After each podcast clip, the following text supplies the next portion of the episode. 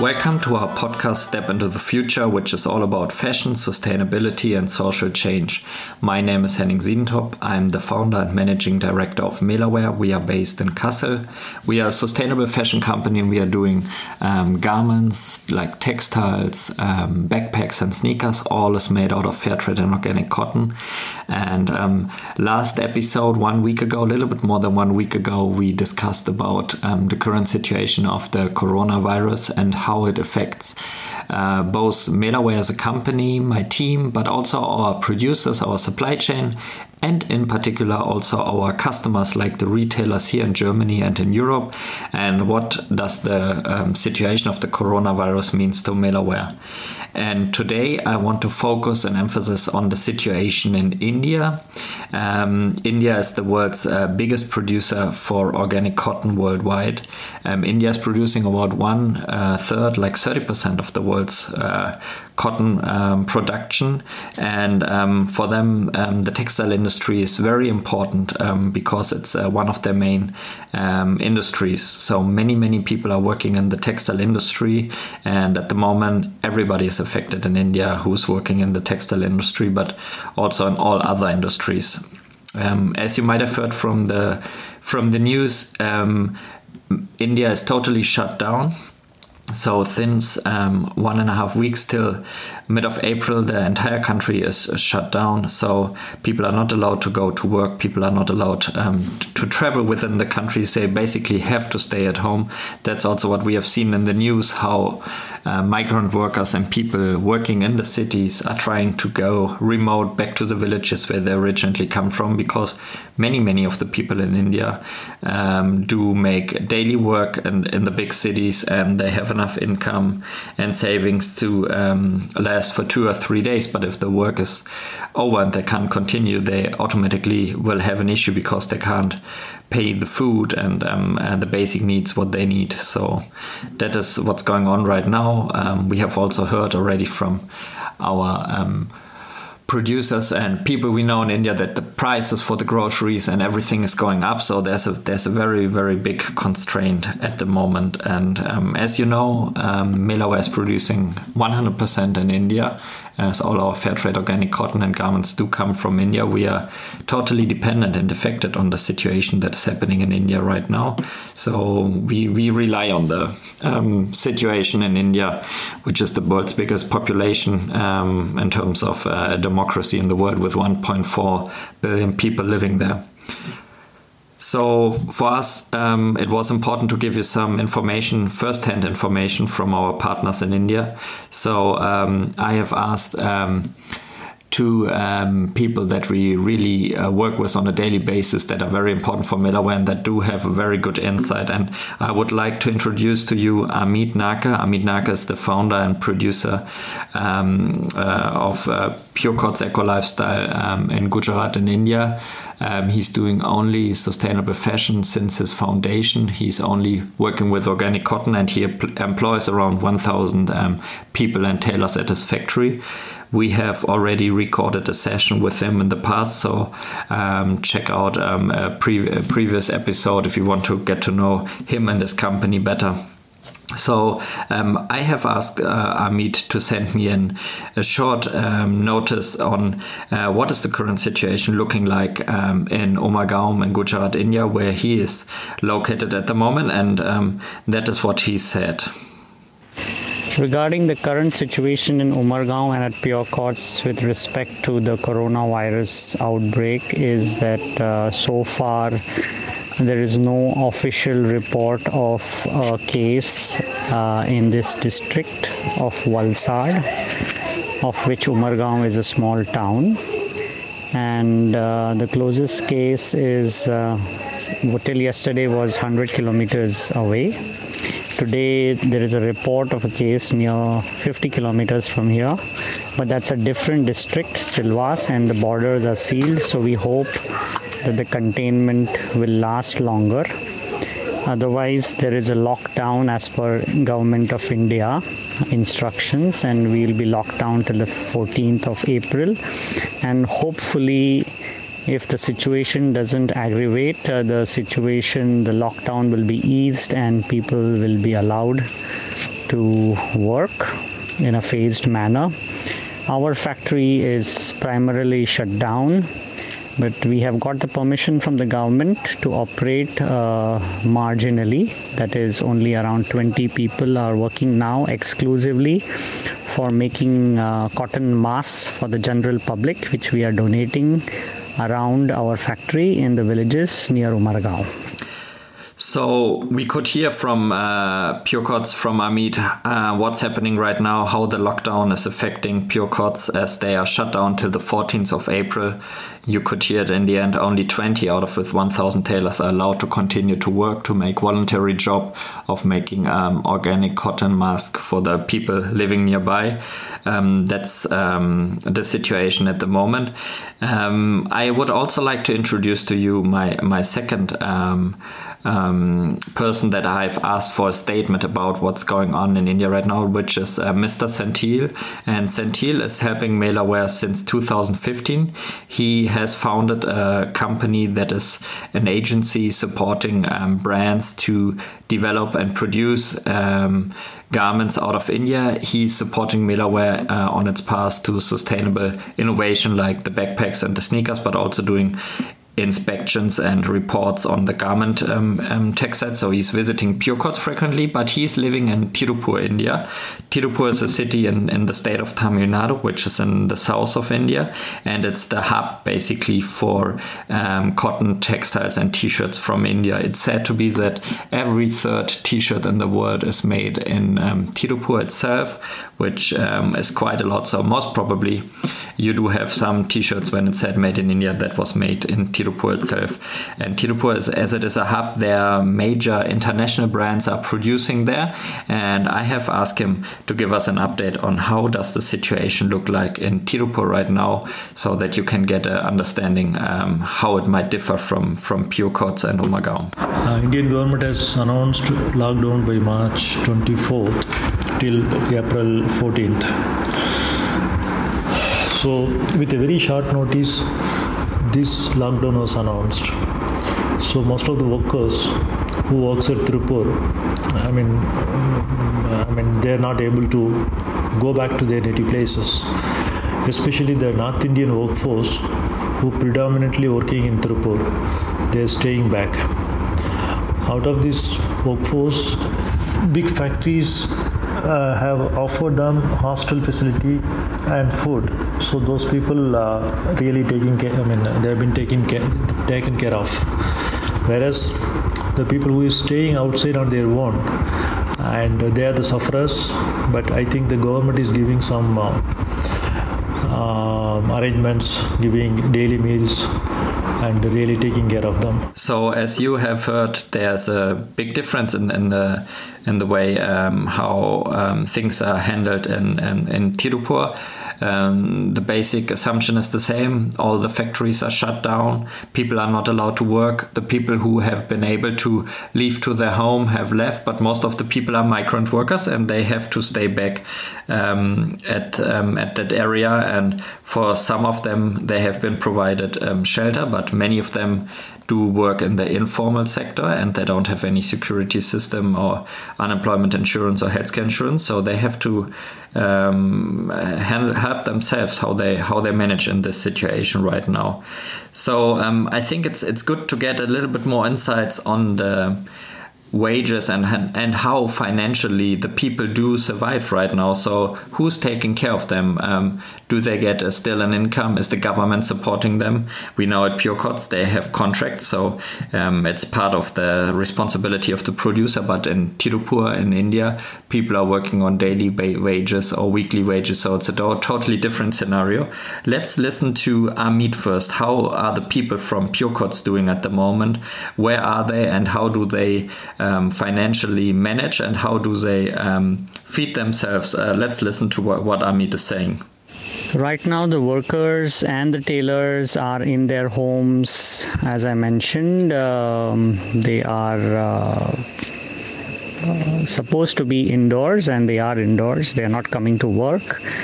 And uh, 80% of our workforce is local from the nearby villages. So they are with their families and uh, uh, they are doing well. They are healthy because this district is free from coronavirus officially as of now. And uh, they are waiting for the lockdown to ease so that they can start work and financially uh, they are doing okay they are well because we have uh, paid them the salary full salary for march and uh, also most of our workers live in joint families along with their brothers parents or sisters and they have a joint income and shared uh, uh, resources so they can manage. They also have fields, small fields where they grow their own rice, vegetables. They have one or two cows so they can get milk. And the family and relatives are around so they support each other socially, they interact. And uh, things, the workers are coping well.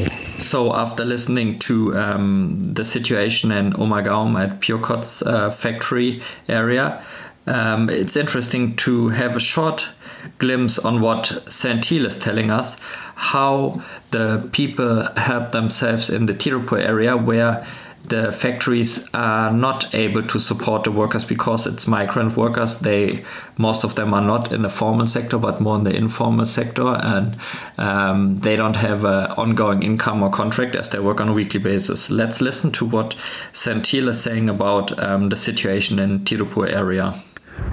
There is nothing specific support from the government for the workers. At the moment, the government trying to, uh, as a in, interim relief, they are uh, giving around 14 to 15 dollars per family, along with some rice and other essential, um, I mean, food items. So the same has been extended to all the people, including the workers and the North Indian workforce who are staying outside have been given a shelter and food by the government. That's a, that's a support at the moment. So that was a good um, overview on how financially the workers, the tailors, the people most in need do um, act right now. How is the difference between the two different scenarios? But um, overall, it's very important to see how will the situation change once uh, the lockdown is over. So normally we we, we learned that in Tirupur the um, factories are operating based on the big orders of the international brands and on their volume. So whatever they order and buy is what's going to be produced, and that's what the people make a living out of it. And the question is: Is there any reaction from the brands? What have they told their producers how is the um, work together or what is the atmosphere looks like at the moment? Is there any um, support coming from uh, the international brands to the producers? And um, let's let's um, give Senthil a chance to explain a little bit what the, the present situation looks like. So major brands have cancelled their orders and some of the buyers are you know looking for discounts and uh, there are a lot of things like you know nothing is so confirmed yet because even those countries this market is predominantly engaged by uh, americans american customers and uh, uk and uh, european customers. So the issue is is a global issue now. So when there is no sales even we the exporters also understand that you know uh, they may not be able to ship the orders on time. So once the factories are open and come to a normal state then only they will come to know like you know which customer and uh, uh, who will take the goods and but at the moment it is too early to say that you know i don't see any big commitments or support has come to the exporters from the international uh, buying community. The answers given by Senthil do explain a little bit uh, what the producer situation looks like. So they they are faced with uh, orders that have been cancelled by international brands or um, set on hold. So there's not a support coming at the moment from the brands because they had to shut down their stores and shops and the first thing they're doing is that they are cutting their orders and that they're setting everything on hold. So um, it's very um, interesting to see how that changes over the time. If, if, if because if they really continue to stop and cancel orders, people will not have the option to get back to work once the lockdown is over. So that's something we we have to keep in mind, and we have to look at it from the producer's point of view, and then automatically what it means for the workers that are employed by the producers. So. Um, maybe we, we, we give Amit um, a chance also to explain from his point of view because he is a producer and he owns a factory and he employs 1,000 people that are on his payroll and he employs them uh, permanently and they're from his area. So so even even for him, uh, who is uh, very much settled in his area and who has dedicated customers buying um, organic products, he he he fears um, similarly. Um, so let's listen to him what his concerns are and also what are his wishes and hopes for Pure Cots and for for the sustainable textile industry to overcome that situation. As you know, all our markets are in the Western countries of uh, Europe, USA, New Zealand, and uh, these countries also have been severely hit, and uh, the market could uh, be a little low. So we are worried about mainly and the work. Uh, we hope that we get enough work to sustain ourselves, to keep our livelihoods intact through this difficult phase.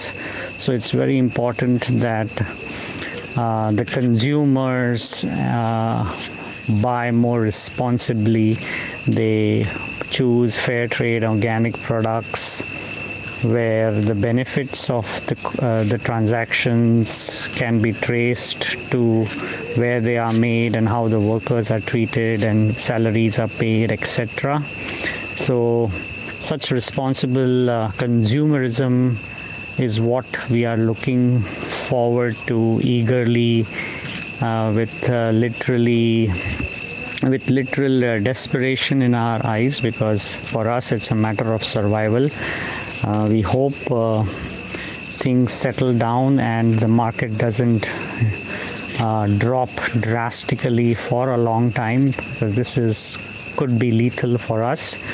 And we hope uh, demand slowly and steadily picks up and people buy as uh, more uh, responsible from responsible brands. Uh, I still my I would my message to everybody is to stay safe, follow the rules of the government, and uh, get back to work and get back to routine in a more responsible way as soon as things open up. Thank you so much, and God bless our planet. So very drastical words and thoughts from Amit. Um, besides his very good wishes for everybody to take care um, of ourselves, of the planet, and also to follow the rules of the government, he clearly said it's uh, for him and for the uh, sustainable textile industry in particular, but also for the producers, it's a matter of survival. So we need to see how this interaction between customers, brands, and producers keeps rolling again after the lockdown is um, getting to an end in India and how we will overcome that situation. Personally, I hope that this um, show, this podcast episode, has um, shown you um, how India um, and the textile industry is um, facing multiple issues at the moment due to this um, uh, nationwide lockdown. So we have heard about the difference between local workers like at the Pure Cots factory that are from that remote area that are getting a fixed salary and that ha have a contract at the company, whereas we have heard different stories of migrant workers that are more from the informal sector in the textile hub of Tirupur. Also, we have learned that the state of India has only little options to support the people in this very difficult and tough times due to this big population of 1.4 billion people. So, um, many of the people do not have a social security system and they work in the informal sector. So, healthcare um, insurance or unemployment insurance is something that they've never heard about. So, they are totally on their own. So, whereas Pure Cots um, was able to pay the wages for the months of um, March due to be uh, working in the formal sector. Many in the Tirupur area have been laid off or there's simply no work because the factories have been shut down. So the producers can't offer them any work and so can't pay them any wages. Um, on top of it, many international brands and big uh, buyers have cancelled their order or put them on hold, which has uh, bring further pressure to the producers because they don't know what what to do once they reopen the factories. Um, yeah, basically that's also one of the reasons why from day one, Melawear has said that we stick to our producers like Pure Cots, but also our backpack producer or shoe producers. We we have not cancelled any order. We have not set anything on hold. Uh, totally the opposite. We have encouraged them to keep doing their job once they are back to work. That they prioritize our orders. That we will take whatever we have um, ordered, and we even keep sampling with them the new styles for the spring summer collection 21 in order to make sure that they can maintain their business. And we encourage all the brands, maybe um, conventional ones or sustainable ones, to um, do the same to support their producers because um, it's uh, we are we are mainly dealing with developing countries, even though they're doing a very good job already. But um, the situation due to the coronavirus is is even worse in these kind of countries um, compared to what we are um, challenging at the moment in Europe. So we have to work together hand in hand. And from our end, we have seen that um, sustainable textile standards like the fair trade textile standard are helping us to make sure that even in tough times and in times where there are challenges and um, hits from from outside that certain standards are followed, that people do have a contract, that they have a social security systems, and that um, they they are receiving their wages, so that the poorest of the poor are able to. Um, to um, continue um, supporting their families and and um, maintaining a, a, life where they can afford uh, foods and um, basic needs, uh, especially when there are tough times. So I would like to thank uh, a lot to Amit for giving us insights about this factory and also to Senthil to giving us insights on the hotspot of Tirupur area for taking their time and sharing their views with um, with you and um, as a listener. And um, I hope that this session has um, helped you to understand better what's going on right now in the uh, textile industry in India in particular, and that you can understand best, better how everything is connected nowadays when it comes to the um, global textile supply chain. I hope personally that you enjoyed listening to this episode, and we are very happy if you follow our podcast Step into the Future. Feel free to recommend it uh, to your friends and families and relatives. Thanks for listening. Goodbye.